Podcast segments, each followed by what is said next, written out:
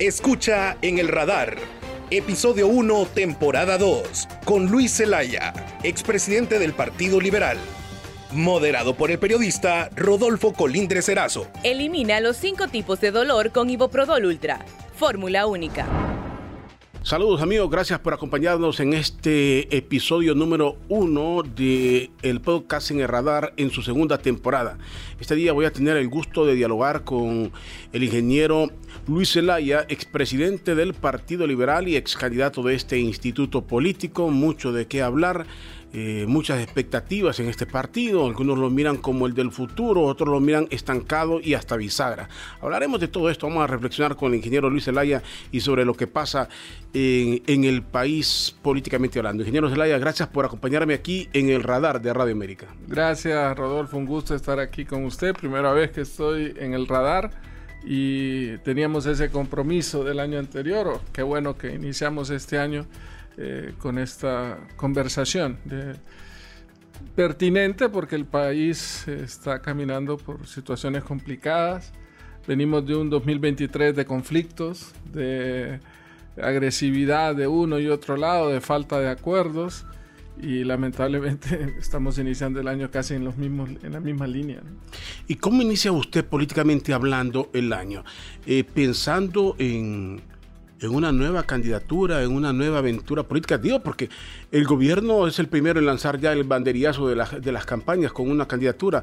Eh, ¿Cuál es su plan personal? Ya inició el proceso electoral, o sea, creo que prematura, de forma prematura. Eh, ya Libre tiene una candidata oficial, que es Rixi Moncada. Papi a la orden ya definió que va a lanzarse, incluso entiendo, ya tiene una comisión de campaña eh, nombrada. Eh, Salvador Narral ha dicho también que él va a lanzarse a la presidencia. No sé por qué partido, porque el PCH o cualquier otro que, se dé en la coyuntura. Y el Partido Liberal es el que todavía no ha definido y es el que más potenciales precandidatos se menciona y se especula.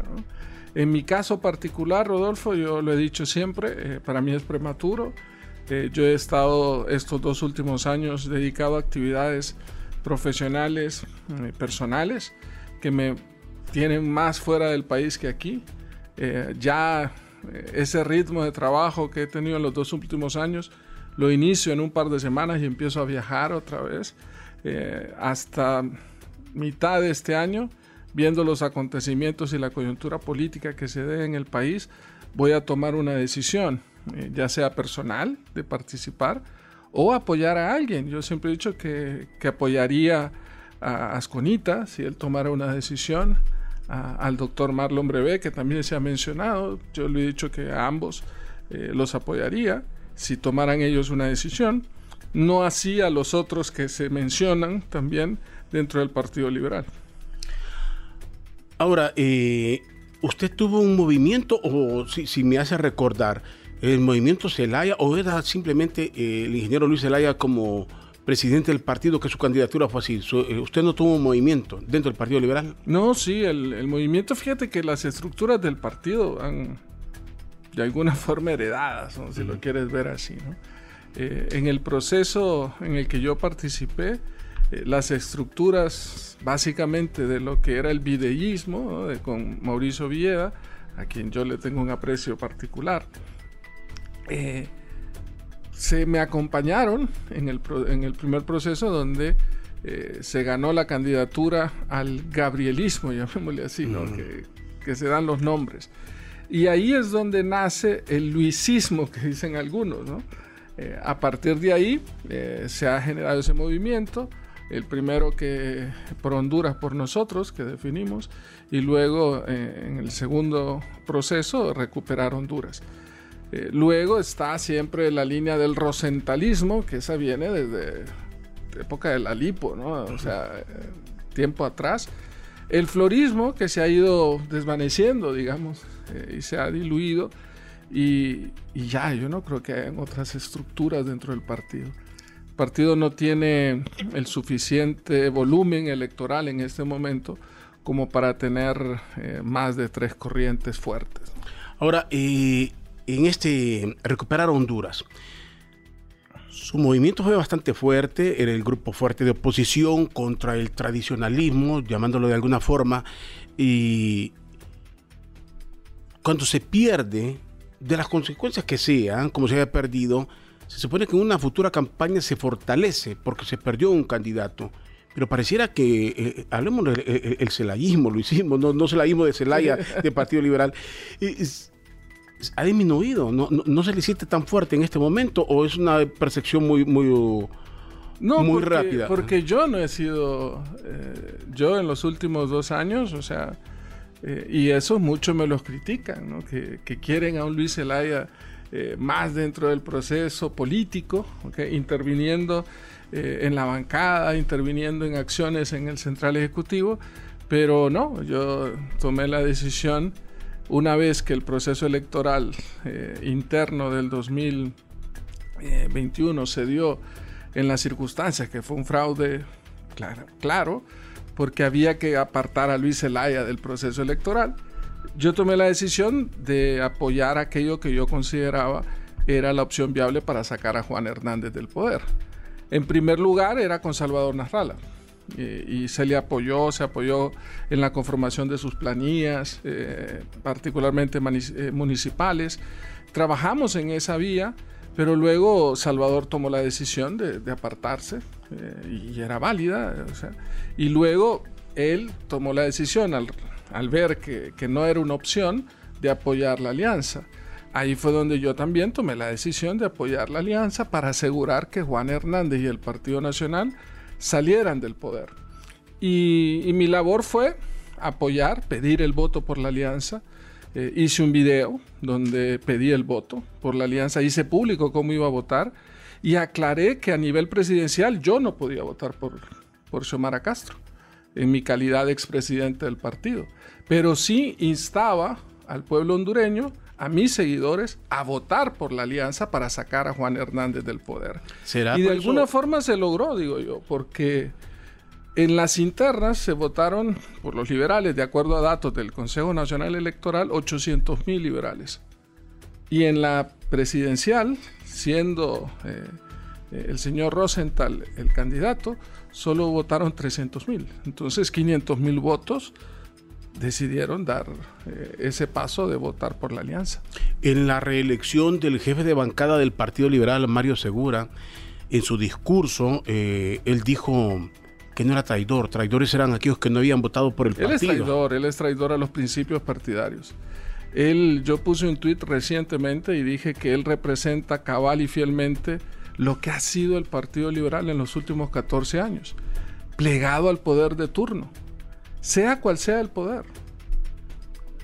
Rodolfo, quien participó en la comisión para sacar a la Maxi del país fue Mario Segura. Él estaba en la comisión y firmó en el dictamen como jefe de bancada. Quien mocionó para sacar a la Maxi del país fue un diputado liberal. En contra de lo que nosotros desde el Central Ejecutivo decíamos. Ellos apoyaron la reelección, Rodolfo, ilegal, y nosotros en contra. Nosotros salimos a las calles como central ejecutivo en tres ocasiones. Por la reelección ilegal de Juan Hernández, defendiendo a la Maxi y cuando se dio la sentencia de Tony Hernández. En esas tres ocasiones salimos a la calle. Y en ninguna de esas estuvo Mario Segura, ni ninguno de los que ahí están hoy votando por él. Entonces, traiciona los principios partidarios plegándose al poder y esa es mi crítica. Y el poder no importa si es de derecha o de izquierda, eso quítele, no importa, es el poder. ¿Por qué? Por puro asunto personal. O sea, usted dice, Mario Segura es el verdadero traidor.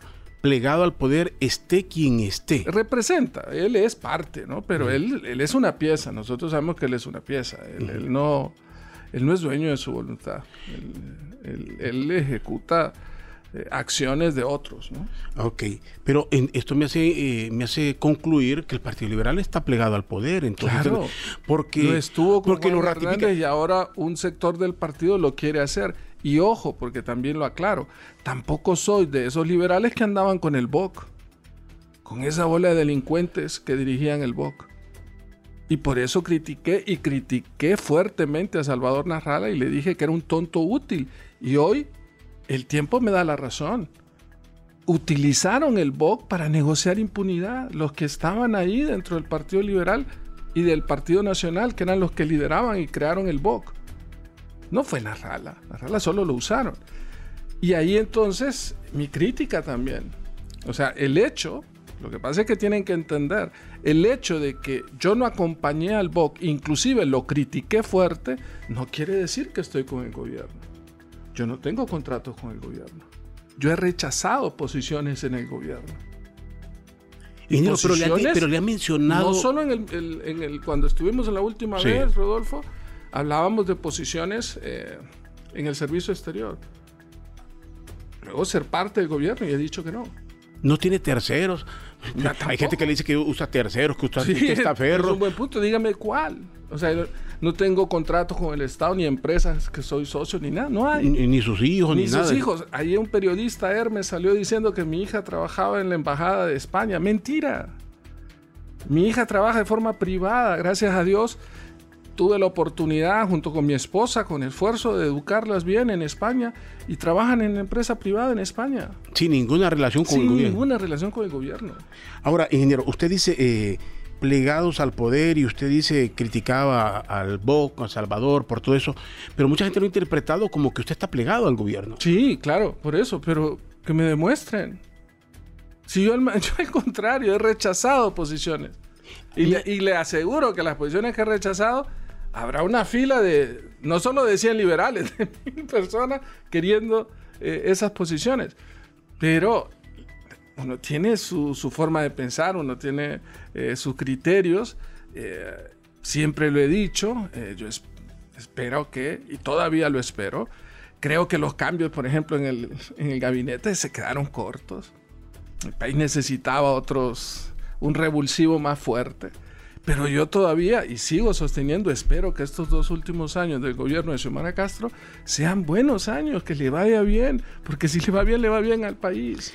Ingeniero, acláreme algo. Hay un secreto que anda por ahí, dicen que es secreto a voces, que usted está con, que usted se plegó al gobierno, aparentemente sin ningún compromiso, como usted lo señala, por una promesa de candidatura que el día de mañana con, el partido libre que usted iba a ser como una alternativa y no sé si ahora y se lo digo aquí y va a quedar grabado. No yo no voy a ser candidato de libre de, nada. E, en, una alianza que el día de mañana alianzas se pueden dar.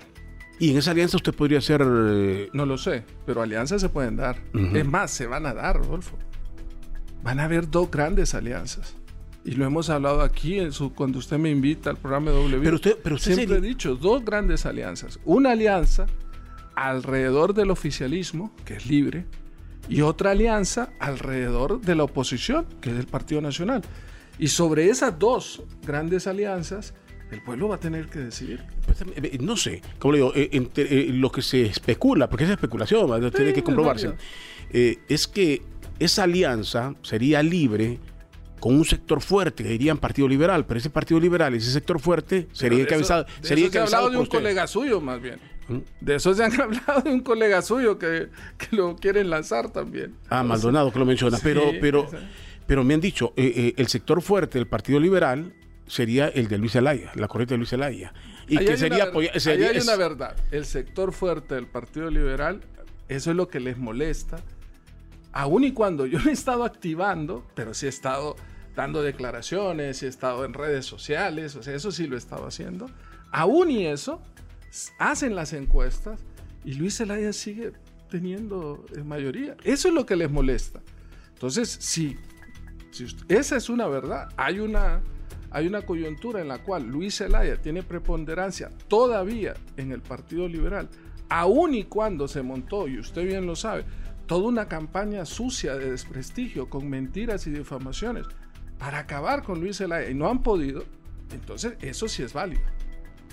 Por eso todos, y usted ve muchos de los que hoy están de, que quieren ser candidatos, hablan conmigo porque quieren esas estructuras, quieren ese endosar el liderazgo. Y yo lo he dicho, a los únicos que yo hoy, de los que se han mencionado, y lo repito, es Asconita. Si él viniera a hablar conmigo y dijera, yo voy a participar y quiero, yo lo apoyaría. O si viniera el doctor Marlon Brevé y dice, mira, yo pienso y lo hago porque es mi amigo personal, yo lo haría. Pero ninguno de los otros que se menciona, ninguno. Pero y han venido a decirme, mire, y me ofrecen ser primer diputado, me ofrecen de alcalde, me dicen que yo soy una figura, pero que este no es mi momento, y me empiezan a decir un montón de cosas, y que yo voy al Congreso y no sé qué tantas cosas. No es cierto. O sea, Quiero volver a ese punto, quiero insistir en, en ese punto. Si usted, si, si usted representa ese sector fuerte del Partido Liberal que no está con, con el status quo de, de- de ese instituto político, sería lógico pensar que esa alianza de Libre en el futuro con el Partido Liberal sería la que usted podría encabezar. Y déjeme concluir. Bueno, buen Y- punto. y Encabezar. sería- ese es otro escenario. encabezar y podría ser el candidato porque doña Rixi, la candidata que quieren vender, no es vendible. O sea, mucha gente lo decía que no es vendible porque no es simpática, no tiene... campaña, o sea. Mm, Bueno, pero la- se le señala que no es un rostro amigable, no, no, no es la persona fácilmente vendible. eh, Eso es, es, es un punto y es válido, pero hay que esperar. ¿Qué tal si de aquí a junio eh, mi figura cae y la de Rixi sube? O al contrario, mi figura se mantiene o sube todavía más y la de, y la de Rixi no. O sea, pero usted está consciente de algo, ¿ok? No nos vamos a engañar. Usted es accesible, usted habla con la gente, usted sale a las calles. Doña Rixi. Eh, pero eh, me montaron una eh, campaña fea. Le le montaron, pero usted nunca cambió. sí, Pero doña Rixi- y todo, o sea, son- Doña Rixi sin, campa- perversos. sin campaña no, no, no es abierta a toda la gente. Seguramente lo va a forzar. Ella, bueno, ella tendrá que reflexionar y cambiar. Si sabe que esos son los, los factores que se le achacan, pues yo asumo que debería de cambiar. pero ¿no? si existe entonces una posibilidad por ese lado. existe una posibilidad De que usted encabece de alianza. ¿Usted encabeza por el Partido Liberal? Y no, no, no Pero es para descartable. Eso, sí, pa- para eso Nah. tendría que ganar una elección interna del Partido Liberal. Y, y yo ya viví eso.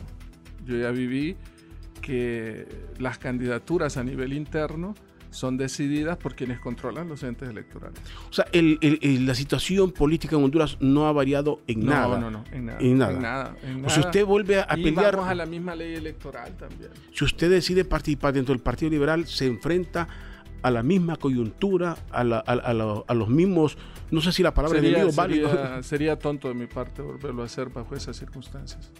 Y esos son los temas que yo tengo que meditar de aquí a mitad de año. ¿no? Mm, o sea, si, si nada ha cambiado, Difícil. es difícil. Sería un desgaste innecesario, creo Sí, usted. y no solo por mí, Rodolfo, fíjate, de, de verdad te lo digo de corazón, a mí me asombra cómo la gente todavía me sigue, dirigentes, y, y yo de verdad me he apartado. O sea, yo no es que paso visitando y que... No, no, no soy de ese tipo de persona tampoco. Eh, tengo ese defecto, digamos. Pero la gente sigue ahí, sigue fiel a Luis Zelaya. Y eso a mí de verdad me, con- me conmueve de alguna forma, como es la gente leal, ¿no? Pero es también por ellos. Porque una cosa es que yo pueda y al final, si uno está, uno puede negociar, de verdad. Pero todo aquel montón de gente que te acompañó en los pueblos, que se sacrificó, que puso dinero, que trabajó en la... Lo borran y ponen a los que quieren. Y ese sacrificio de la gente tampoco es justo. ¿Hasta dónde le pesaría, pongamos hipotéticamente, que alguien dice, usted dice dentro del Partido Liberal y, y así como está la situación que no ha cambiado, los órganos electorales no vale la pena, o sea, eh, sería tonto, dice usted, eh, pero ¿hasta dónde pesaría que mucha gente diga, pero es que Luis Zelaya no se le siente que está haciendo oposición? Y oposición en el sentido amplio de la palabra, no oposición, que Sí. no se sienta que, es- que- que es ¿Sabe el, hombre de Rafa? Que oposición. la gente quiere una oposición como la que Salvador ha marcado, con insultos, con improperios, eh, que no es mi estilo, no es ni mi forma. Pero es la historia de todos en Honduras, de la Sí, gran mayoría. De la gran mayoría, pero Sí. vamos, yo critiqué el decreto de amnistía en su programa cuando se Sí. dio. Y ojo, muchos diputados del PSH votaron a favor del decreto de amnistía. Después salieron con la onda de que es que no me fijé, no habían leído bien y no sé qué tantas cosas. Votaron por, por Luis Redondo. Esa es la realidad. Bueno, pero era de ellos. En aquel momento En no se sabía, momento, no se sabía ahora, que, que Ahora veo a esos diputados del PSH llamándole ilegal a, a Luis Redondo. Mire qué cinismo. ¿eh? Yo he criticado la baja ejecución presupuestaria. Yo critiqué algunos nombramientos del que no tenían la capacidad para, para ser ministros. Yo critiqué la, eso que van a hacer en el Cisne, la, La, la cárcel, La que- cárcel. denominada la Alcatraz Honduras. Sí, o sea, eso no soluciona el problema. No se movieron de San Pedro Sula y sacaron, no se movieron de la PC a Tambre y luego lo movieron allá y, y el problema sigue. Ese, no es ese la solución. O sea, lo que pasa es que, que quieren una, una crítica eh, a todo y quieren una crítica con insulto, alzando la voz.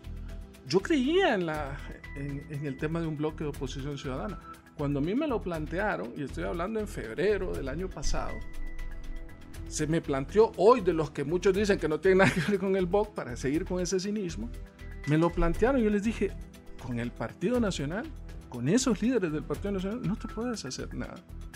Pero no desvirtúen el concepto de oposición ciudadana. Y lo desvirtuaron y creo que se perdió una gran oportunidad de hacer un verdadero bloque ciudadano. Eh, si, si le toca hacer una crítica, ha mencionado algunas que ha hecho el gobierno y dijo aquí al inicio esperaba más cambios en el gobierno. ¿Cuál sería lo más fuerte que diría en este momento? Creo el que- gobierno que le falta, el gobierno En salud, se- ahorita hicieron un cambio. o el mando. Eh, si le pregunto quién manda en el país, porque muchos cuestionan si doña Xiomara le falta asumir el mando. ¿Usted no lo mira así? Yo siempre lo he dicho, o sea, yo veo quien que firma los decretos es Xiomara, pero tampoco vamos a desconocer eh, la influencia y el mando que tiene Manuel Zelaya Rosales. O sea, esa es una realidad. Y se lo dije también, ojo, se lo he dicho también cuando me reúnen en el Departamento de Estado en Washington. Y les digo, ¿ustedes creen que si hubiera ganado Hillary Clinton, Bill Clinton no hubiese tenido influencia? Claro que sí.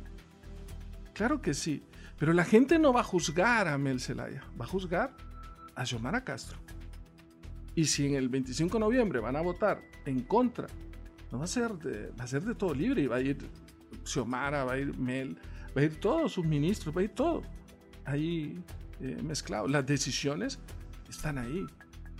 Entonces, para mí es una falta de respeto. Elimina los cinco tipos de dolor con Iboprodol Ultra. Fórmula única. Y, y no, no lo haría. Pero no estoy de acuerdo, no estoy de acuerdo en, en temas de educación. No ha habido un cambio en educación. Se habla de los municipios eh, libres de analfabetismo. Qué bueno. Pero vamos, mientras otros están hablando de innovación, están hablando de tecnología, están hablando de un currículum eh, con valor agregado, nosotros todavía estamos hablando de, de analfabetismo.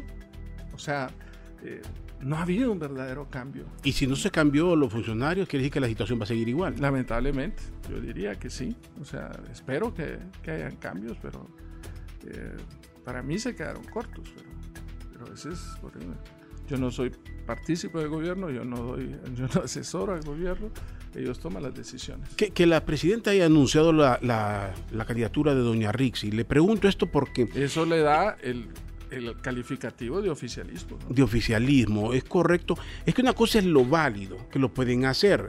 Se supone que si usted llega a la presidencia, alguien todo, eh, tiene que hacerlo, te- hacer algo distinto. En contra del nepotismo.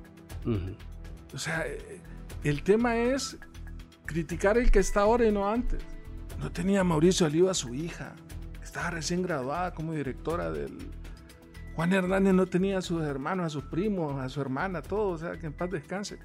O sea, vamos a acabar con el nepotismo. Acabemos con el nepotismo. Fortalezcamos el servicio civil. Hagamos una verdadera ley antinepotismo. Mauricio Villa la propuso en el periodo anterior. O sea, hagámoslo, pero de tajo. Yo no justifico el nepotismo eh, de la familia Zelaya, pero lo entiendo de alguna forma. Debe haber algún tipo de paranoia con respecto al golpe de Estado. Es decir, bueno, de defensa voy a poner a alguien cercano que sé que no iba a tener. O sea, hay, seguro que debe haber algún tipo de paranoia. ¿no? Pero obvio que, es que la población, muchos sectores, lo que esperan es un cambio. Claro. Que las cosas que se No, han dado, no, que hemos criticado, cambien y Claro. no hacer lo mismo, ¿no? No, no se dio. No se dio el cambio que con la cual se llegó al poder y tenía esa expectativa de cambio, no se ha dado. Esa es una realidad. O sea, negarlo sería querer tapar el sol con un dedo. Y, y, y volviendo al Pero partido. sí. indiferentemente de eso, Y dos años después, y con todo lo que ha pasado, sigo sosteniendo que Juan Hernández tenía que salir del poder. Claro, era, una consigna que tampoco la gente se debe de perder, algunos lo niegan. no podíamos, que no podía seguir esto que gobernaron, no podían seguir. O sea, con todos los defectos, con todos los problemas, con todas las expectativas no, cumplidas, eh, definitivamente Juan Hernández y esa cúpula que todavía sigue en el Partido Nacional no podía seguir en el poder. Es donde muchos consideramos que nadie se debe perder y quien se quiere engañar solo. Aquí triunfó el fuera Jo. El, mayor triunfador fue el fuera Jo. Nosotros nos. Y eso debe de, insté a votar por la alianza encabezada por Xiomara Castro y siendo parte eh, Salvador Narrala, negociando cuotas de poder Salvador Narrala, que luego, según él, no le han cumplido y se enoja. Yo no pedí ninguna negociación de poder. Yo no hablé con Xiomara ni Mel antes de las elecciones. Ahora, eh, y que conste, no he hablado con Xiomara tampoco después de las elecciones. O sea, que quede claro. No, no, no se Nunca así como estamos hablando usted y yo, nunca. No. Y, y cómo ve la relación del gobierno con los Estados Unidos, esto de las visas. Ha habido una confrontación directa con la embajada de los Estados Unidos. Y le pregunto porque usted es un hombre que tiene puertas abiertas en Washington. Eh, ¿Lo justifica o no lo justifica? ¿De qué forma se justifica? Si la embajadora eh, se involucra aquí. ¿Cuándo no se han involucrado? No se paró Heidi Fulton en 2017 con aquellos votos planchados que eran nuevos. Crescencio Barco en el pasado. siempre se han involucrado. ¿eh? Cuando aquellos vienen y dicen que están en peligro las relaciones con Estados Unidos, ¿sabe lo que le digo a la gente? Que se vaya ahí a la Avenida Los Próceres. Que se pare en un edificio bonito y grande que están viendo ahí. Que según lo que circuló, desconozco si ese dato es válido, se, se han invertido 560 millones de dólares, de dólares en ese edificio. Usted sabe que la puerta que quemaron, ¿se acuerda de la puerta sí, que claro. Que ahí estaba con... El, actual, eh, eh, un funcionario del Estado que dice que era el... Me dicen, funcionarios de, que trabajan ahí, que esa puerta costaba un millón y medio de dólares.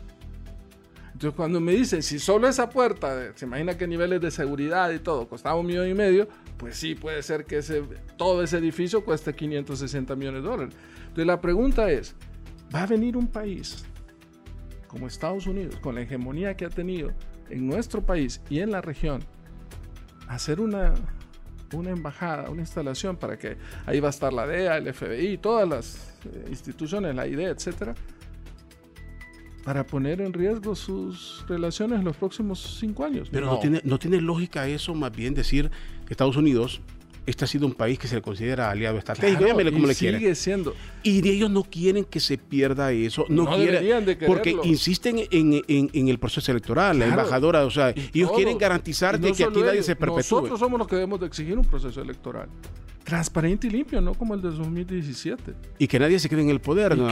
o sea, todos se quieren quedar, Claro, por supuesto. Todos porque dice, es que, es que usted apoya porque el libre se quiere quedar en el poder. ¿Y quién no se quiere quedar en el poder? Sí de verdad, o sea, hasta de una forma humana.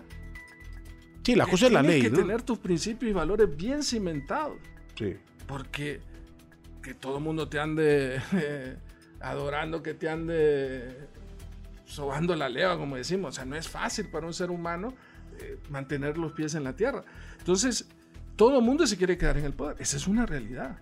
Y todo partido político que nace tiene como objetivo llegar al poder. Sí. El Partido Liberal ha perdido eso. El Partido Liberal ya no está jugando a llegar al poder. Quiero volver. Está jugando a negociar con los que sí están aspirando a llegar al poder para recibir beneficios. Entonces ahí está la esencia que se perdió. ¿Libre se quiere quedar en el poder? Sí. ¿Juan Hernández se quería quedar en el poder? Sí. ¿Juan Hernández lo quería hacer a la mala? Sí. En una ocasión, ¿El mismo eh, eh, Estados Unidos le apoyó para quedarse por las malas? Sí, y eso va a salir en el juicio de, este próximo mes de febrero. ¿Y en la segunda? No. ¿Y ahora qué esperamos? Que no. Que si alguien se queda, sea por decisión soberana del pueblo. Antes de, seguir, porque el Partido Liberal nos interesa como, como tema, dado que usted fue presidente y candidato de este partido, volviendo con el tema de los Estados Unidos, que la relación ha estado un poco eh, golpeada. Yo pero creo que con la eso de la retórica, muchos funcionarios Pero eso de las- de la- se han excedido en la retórica. pero de las han visas. faltado al respeto. Eh, creo que eso yo no estoy de acuerdo. Eh, las relaciones deben mantenerse a otro nivel, o sea, el marco del respeto. El tema de las visas, Estados Unidos lo ha puesto como una eh, presión, lo hizo en Guatemala. Y demuestra que no está. Para hacer y- eso, demuestra claro, de alguna forma su malestar en el Si. Estados Unidos no hubiese intervenido con la fuerza que lo ha hecho en Guatemala, yo tendría mis dudas de que Bernardo Alvarado eh, tomara posesión. Sí. Lo mismo va a poder pasar en Honduras. Eh, y así, así debe ser. O sea, eh, ¿qué estarían gritando en Guatemala? Injerencia de Estados Unidos. O sea, sí, sí hay injerencia, pero es para que se respete la voluntad del pueblo. Para que se respete la democracia. O sea, la injerencia es mala cuando es para que no se respete, como se hizo en el 2017, que sí hubo injerencia y fue mala, porque fue para avalar un fraude. Bueno, y, y hablaba usted del Partido Liberal. Que ellos, eh, me decía usted, ¿qué hacen con el poder? O sea, eh, eh, se Se perdió la esencia, o sea, yo creo que después del 2009 el partido dejó de, de aspirar al poder. Y creo que... Pero algunos están entusiasmados. Ya días venimos hablando de eso, Sí, que hay un hay que este es hay el un momento. optimismo, hay un optimismo, pero bueno, usted vio lo que acaba de pasar con la jefatura de bancada. Le doy un ejemplo. Si dijeran, vámonos a votación los liberales, las bases y todos voten por el jefe de bancada, le aseguro que Mario Segura no queda. Se lo aseguro 100%. Pero porque las bases no, no deciden. Entonces, quienes tienen optimismo, las bases. O sea, esa es la realidad del partido. En el 2009, Hay liderazgos forzados. En el Entonces 2009, ahí, en el Partido Liberal, o sea, el señor Segura se queda más que todo por negociaciones donde los diputados votan por líneas internas. Seguro, claro que sí. Y se lo digo, en el 2009 con Elvin Santos hubo un punto de inflexión en el partido. Ahí dijo, no aspiremos al poder. Porque Elvin Santos tuvo la presidencia del partido en sus manos, la presidencia del país, perdón, en sus manos. Y él dijo no, por circunstancias, las que sean. Pero él dijo que no. ¿Y qué negoció? Una cuota de poder. Y le dieron ministerios y le dieron cosas que luego salió el tema de Pandora y todo aquello que eh, los bienes del partido quedaron comprometidos en la OAB y todo lo que derivó después. Pero allí empezó el tema, ya el partido dejó de aspirar al poder. Porque el que tenía la oportunidad de seguir manteniendo al partido vivo en el poder y al bipartidismo fue Elvin Santos. Él, yo no estaba en política, yo no sé qué derivó de sus decisiones, no me meto, pero él tomó una decisión y decir, no, mejor negocio. Y negoció el poder, negoció parte del poder con, con eh, ministerios, etc.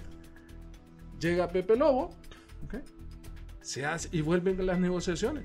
Y desde ahí el Partido Liberal dejó de aspirar al poder y su mayor aspiración se convirtió en negociar con los que llegan al poder. Fíjese que al escucharlo y uno se pone a meditar en la lógica, porque usted me dice el que tenía la oportunidad y tenía. Si usted tiene la oportunidad de ser presidente, ¿Cómo la va a la- es- esa es la pregunta. Claro. Eh, eh, eh, ¿Cómo aceptar esa tesis que usted me da? Pero ¿cómo la acepto? Si él tenía seguro ser presidente, ¿por qué lo voy a negociar? Solo tenía que decir que, había, que fue golpe de Estado. En el 2009 hubo golpe de Estado. Y Alvin no lo quiso decir. ¿Por qué? No lo sé, no me meto, reitero, yo no estaba en política. Cuando yo asumo el central ejecutivo en la convención, le pido perdón al liberalismo por el golpe de Estado. Y me criticaron al interno, todo ese sector oscuro y conservador. Me criticó y me tiró durísimo. Sí, Porque al final, con esa decisión, rompimos el, el bipartidismo y le hicimos un daño enorme al Partido Liberal y por eso le pedí perdón al liberalismo.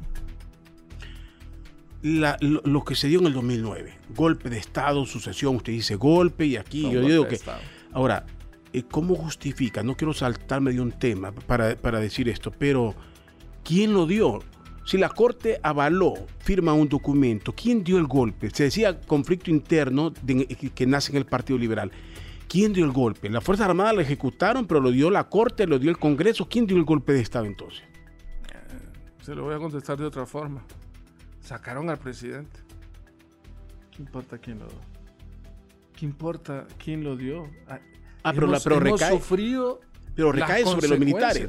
Eh, porque caemos a la época de, de- de Ah, los militares, de que los militares... sectores pues, de poder, Mm. que habían excesos con la cuarta urna, con el tema del temor de la de que se siguiera. Veamos un poco más a la historia, Rodolfo. O sea, no se acuerda con, con Suazo Córdoba. Igual que se quería quedar y por eso terminamos con la, la Fórmula B, porque él quería extender a seis eh, sí, años el periodo. o sea, reclamaba dos años. eh, digo. todo estamos, o sea, al final el país eh, ha sufrido de las de los excesos de poder de quienes han gobernado, porque se quieren quedar en el poder. Han sido pocos los presidentes que no han tenido esa vocación de extender su periodo, ¿no? Ahora, eh, ingeniero, la pregunta aquí es, ¿usted no le ve opciones en este momento al Partido Liberal? Bajo las autoridades actuales, ninguna. ¿Qué haría la diferencia si va un Asconita? No sé si, si lo menciona porque lo están trabajando o no, lo yo están no, yo trabajando. no he hablado con Eh, él, incluso la información que tengo es que es que él ha dicho que no. O sea, esa es la información que yo tengo. ¿Y Pero Marlon? no, no he hablado con él. Yo no he hablado con él. ¿Tampoco Marlon o sí? Marlon hubo un grupo de alcaldes, pero ahora, bueno, ya eh, Eric Mejía era que lo impulsaba, ¿ok? Pero ahora Eric impulsa a otro, ahora Eric hasta la misma, a la misma Rick se está impulsando, así que no sé Eric dónde está, pero él era de los que impulsaba a Marlon. Y cuando a mí me llegó eh, ese esquema de, de Marlon, pues es mi amigo y es mi amigo personal, pues. pero entiendo que ya, ya eso ha, ha disminuido, ¿no? Ese proceso. Entonces, de, de momento, o digo de momento, porque en política nunca se sabe, Sí, eh, sí. de momento... En eso sí no le doy mira- la razón a Pepe de que 24 horas en política es una eternidad. En eso, en eso específicamente sí le doy la razón a Pepe. Y si lanzaran a Eduardo Maldonado, como tanto se especula no que lo, lo tienen no por lo apoyaría. Y se lo he dicho a él personalmente. usted no lo apoyaría, pero, pero ¿sería una opción de triunfo o no sería? En las internas, eh, seguramente con las estructuras de poder, en las internas seguro gana. Yo no, no creo que... eh, en las internas, Rodolfo gana el que esté con las estructuras de poder. Porque son los que controlan los... Gana la candidatura, pero no la presidencia. No, no, la- no creo que gane la presidencia. Creo que eh, su afinidad con, con Juan Hernández, su cercanía, le pasaría factura. ¿no? Y si sale algún nuevo elemento de allá, también afectaría. Ah, todavía más. Pero, o sea, pero yo no sé, pues, pero eso todavía más, ¿no? claro. Entonces, no hay ninguna candidatura, no hay... Yo no veo, a- a- a- dentro del partido, a estas alturas, no veo ninguna candidatura consolidada. Está claro que hay un vacío de liderazgo, está claro que el partido está dividido y lo acabamos de ver con el tema de la elección de la bancada.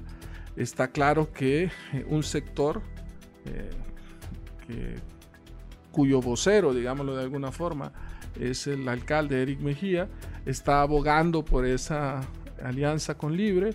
Hay otro sector que es dentro del Partido Liberal, que es anti-Libre, que es anti-Mel, y va a abogar por otra, al final, lo que hablábamos al principio de, nuestra conversación, yo visualizo dos grandes eh, alianzas, una alrededor del oficialismo, otra alrededor de, de la oposición, liderada por el Partido Nacional, y, una tercera alternativa, que ese fuese lo ideal, ni uno ni lo otro que surja, lo veo poco probable porque estos sectores, tanto el Partido Nacional como el Partido Libre y el sector oscuro del Partido Liberal, no van a querer que surja una tercería. Y ellos son los que controlan los entes electorales. Bueno, hay muchas palabras y los que dirigen los partidos siempre dicen unificamos, trabajamos.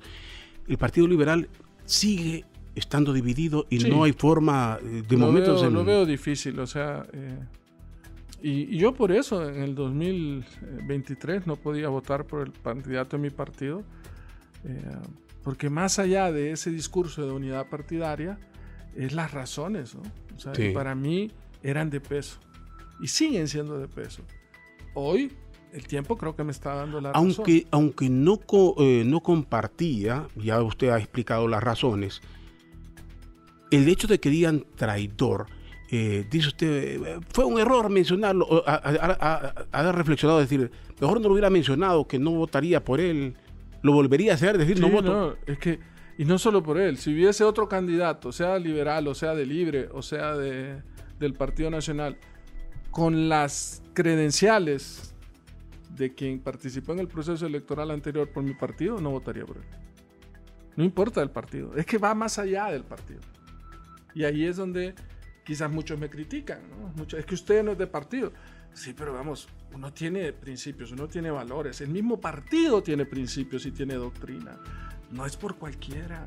No es alguien con esas credenciales la que va a sacar al país adelante y mucho menos debería representar el partido. ¿Llegaría usted, acataría algún llamado que le digan cualquier sector con los que se enfrentó por fuerte, por oscuros, por lo que sea, que lo llamen, eh, un, unámonos, hombre, no sigamos con el partido así. Claro, genuinamente, pero genuinamente, no para esconder intereses personales, no para maquillar, no para negociar impunidad, eh, pero que no tenga las credenciales. Se lo pongo de otra forma, no de ahora, de antes. Si hubiese venido David Chávez y me dice, Luis, vení, te vamos a apoyar y vos vas a ser el candidato, diría que no pero viniera otra persona con otras credenciales, bajo las mismas circunstancias, le diría, sentémonos y platiquemos por el bien del país. Pero yo le digo dentro de su partido, que alguien le diga dentro de su partido, sentémonos todos, los que hemos tenido grandes diferencias, lo que sea, unifiquemos por el triunfo. ¿Se sentaría usted con, todo, con todos los sectores del Partido Liberal? Con los que hoy usted considera que, va a ser difícil enfrentarlos. ya, ya me por alguna pregunta me tenía que agarrar. me agarró en esta. Ah, difícil, a menos que haya un despojo ¿no? de, todas las partes. Digamos, decir, mira, eh, yo estoy en la lista Engel, yo, yo no puedo participar, pero... Voy a ir más directo. el llanismo, el florismo, sentémonos todos. ¿Se sentaría? Sí, con la cúpula de, todos y todos. Sí, me sentaría siempre y cuando la conversación pase por dos objetivos claros renovar al partido ponerle caras nuevas que no estén manchadas. ¿eh? Y dos, porque el objetivo sea realmente llegar al poder, no negociar, porque ahí es donde el vino entra. Porque si hubiese sido un tema de negociar, hubiese sido de antes. Aquí no sé si aquí, o fue aquí con usted, o no sé si en este podcast, que Narrala vino a mentir, decir que a mí me habían financiado, yo le dije que era un mentiroso y que me postrara las, que me diera las pruebas. Y no las va a dar porque no hay pruebas.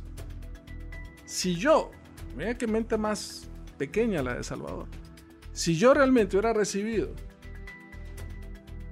dinero o puestos o lo que sea del Partido Nacional y de Juan Hernández, jamás hubiera reconocido el triunfo de Salvador. Fue todo lo contrario, me amenazaron para que no reconociera el triunfo de Salvador. Concluyamos con algo aquí. Este diálogo, que vendrán otros, sin duda. Seguro, siempre. Y ¿quién destruyó el Partido Liberal? Eh, ¿Verdaderamente la destrucción nació con esto del golpe o nació en el momento que don Manuel Zelaya forma un nuevo partido y es aquí donde el Partido Liberal se quedó ya eh, dividido y debilitado sin posibilidad de... Está claro que con el, con el nacimiento de Libre, el Partido Liberal se fraccionó. Pero volvemos al tema. Si Elvin Santos hubiese dicho que fue golpe de Estado, quien hubiera gobernado en lugar de Pepe Lobo era el Partido Liberal. No sé si hubiera sido mejor o peor, no lo sé. Ahora tengo mis dudas. Eh, pero hubiese seguido el Partido Liberal y hubiese dado otro por, y Xiomara hubiera sido presidenta, muy probable.